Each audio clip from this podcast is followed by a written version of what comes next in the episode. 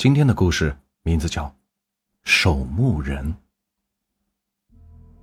我叫做阿凡，不过我的人生注定不平凡，因为我是乡村的守墓人。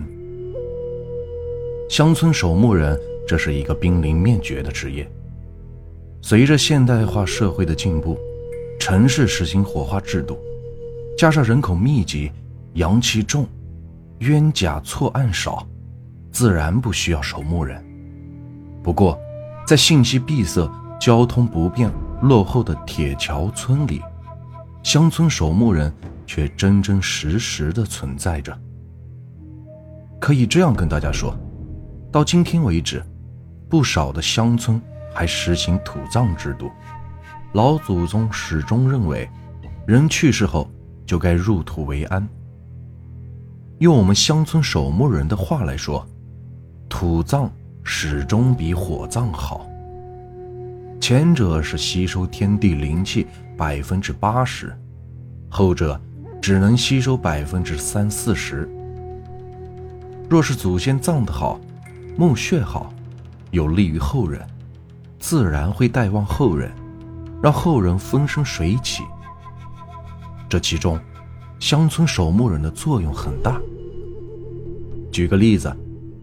前些日子下了一场暴雨，刘大爷的墓穴塌方，幸亏我们乡村守墓人及时补救，刘大爷的墓穴才没被淹没，不然亡魂是不得安宁，对后人也不好。守墓人是一个辛苦的职业，不过好在是油水多，回报快。我虽然年纪不大，却深得爷爷的真传。爷爷去世后，整个乡村里就我一个守墓人了。前面说了，这是一个快要濒临灭绝的职业，也害怕这项职业失传，加上我真的是忙不过来，我收了一个徒弟，叫刘小宁。这天，我和小宁守着赵大爷的坟墓，当天正值下午的两点钟，烈日骄阳。非常的炎热，凑巧隔壁村王寡妇刚好下葬，他儿子王刚给我打了一个电话，让我过去守墓。我看是正值下午，这青天白日的，也不会搞出什么名堂，对徒弟小宁说道：“小宁，你把赵大爷的坟墓守好，我去隔壁村一趟。”刘小宁一看自己有单独表现的机会，一个跺脚。朝我敬礼道：“师傅，你放心，有我在，没问题啊。”守墓人这行业，开始的时候最为辛苦，因为要守足七七四十九天。过了七七四十九天以后，每月去个两三趟就行了，客户也只要每月准时把钱打入我的账户，也就 OK 了。赵大爷还有一天就满七七四十九天了。我也因此松懈了下来，谁知道刘小宁竟然给我捅出了篓子来。我一走后，刘小宁来回在坟墓四周踱步，也觉得是百无聊赖，又看着坟头上长出了几尺深的野草，眉头皱了皱，自言自语道：“这野草都把坟墓给遮挡住了。”看我把草都除了，回头师傅看见了，一定会夸我的。刘小宁倒是一个手脚勤快的人，不过有时候往往做的多，也就错的多。他把坟头草的野草连根拔起，忙了大半个下午，直到太阳落山后，才把坟头的草除的是干干净净。当他看着光秃秃的坟头，十分有满足感，叉着腰咧嘴一笑，还顺便发了一个朋友圈，只有四个字：“草已除完。”守墓人一般在坟地上搭建好一个帐篷，这里火炉和食物都应有尽有，倒也饿不着。刘小宁简简单单的吃过晚饭后，累极了，便躺在帐篷里睡了一会儿。兴许是他太累了，躺下后竟然睡到了午夜的时分。午夜坟地上有些潮湿，因为坟地上本就属阴，还伴随着野草特有的酸腐味儿。这时候，月光透过茂密的树枝投射在坟头上，四周是黑漆漆的，只有枝头上眼睛瞪得溜圆的猫头鹰。在午夜里，凝视着这里发生的一切，还有刘小宁粗重的呼噜声。寂静的月色下，一切都显得是那么的诡异。偶尔还有硕大的青蛙从坟后跳出来，呱呱的怪叫着。不过，对于刘小宁来说，这一切他早就习惯了。当晚，王寡妇那边。下葬似乎没有那么顺利，风水先生和王寡妇的儿子商量着什么，看来今天多半是不能下葬了，也就没我什么事儿了。闲来无事，我打开微信，首先刷着朋友圈。当我看到刘晓宁发的四字朋友圈的时候，心里咯噔了一下。那小子不会把风头草都除了吧？要知道，坟头草也叫做仙草，用我们的话来说，叫做鬼草。而且，有一个大忌：坟头的草是千万不能拔。你想呢？人死属阴，实际上就跟鬼一样，鬼惧怕阳光烈日，要藏在伞里才能出去。这坟墓里的尸体也是一样，坟头草就起了遮阴避阳的作用，让死者有安身之地。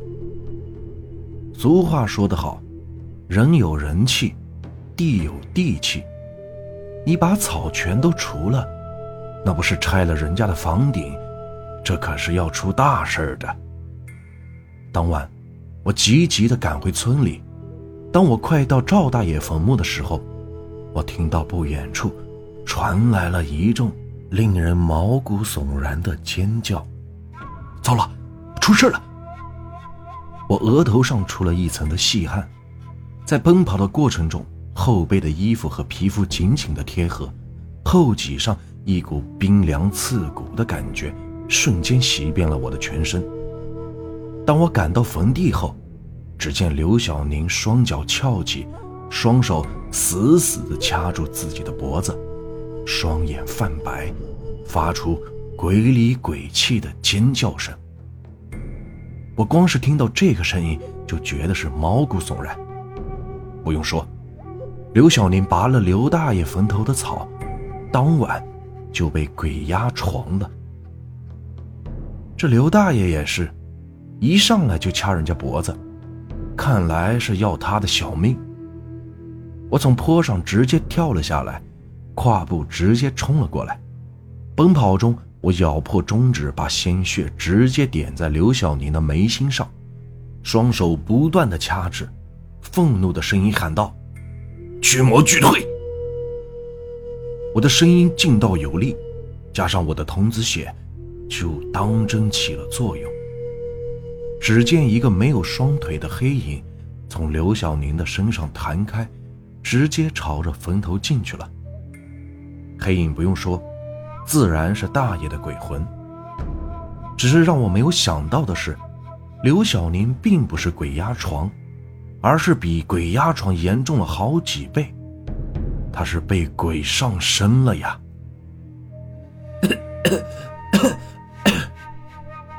刘小宁发出剧烈的咳嗽，腾的一下从地上爬了起来。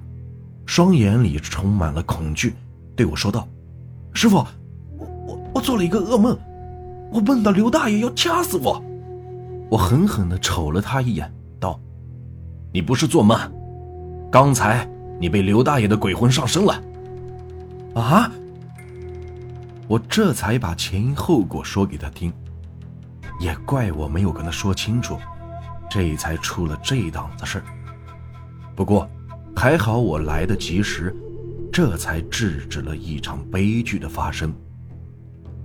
事后，我让刘小宁给刘大爷上了三炷高香，又烧了不少的纸钱，还在坟头上给他赔罪。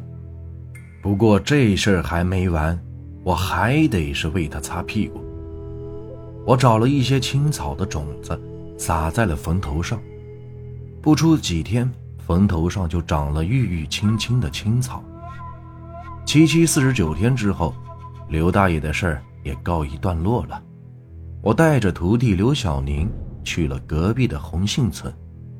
当天，大家正准备给王寡妇合棺时，要知道，这王寡妇也不是个善茬生前就爱挑拨离间、搬弄是非。又加上行为不检点，最后不知因为什么事儿，竟然在自己的家里上吊了。上吊而死的人，也叫做凶死。虽然道士也给他超度了，不过我还是好奇的朝着棺内一看，我的妈呀！这王寡妇长相丑陋，脸上还涂着厚厚的粉底。嘴角是微微的向上，好像是在笑一般，让人看了心里一直的发毛。给他守墓，怕是也不容易，搞不好还要出些乱子。但是没有办法，谁叫我是这里唯一的守墓人呢？希望这件事儿也能顺利的解决吧。这个故事啊。就结束了。如果你们喜欢我的故事，别忘了订阅、收藏和关注我。接下来会有更多有趣的故事。感谢你们的收听。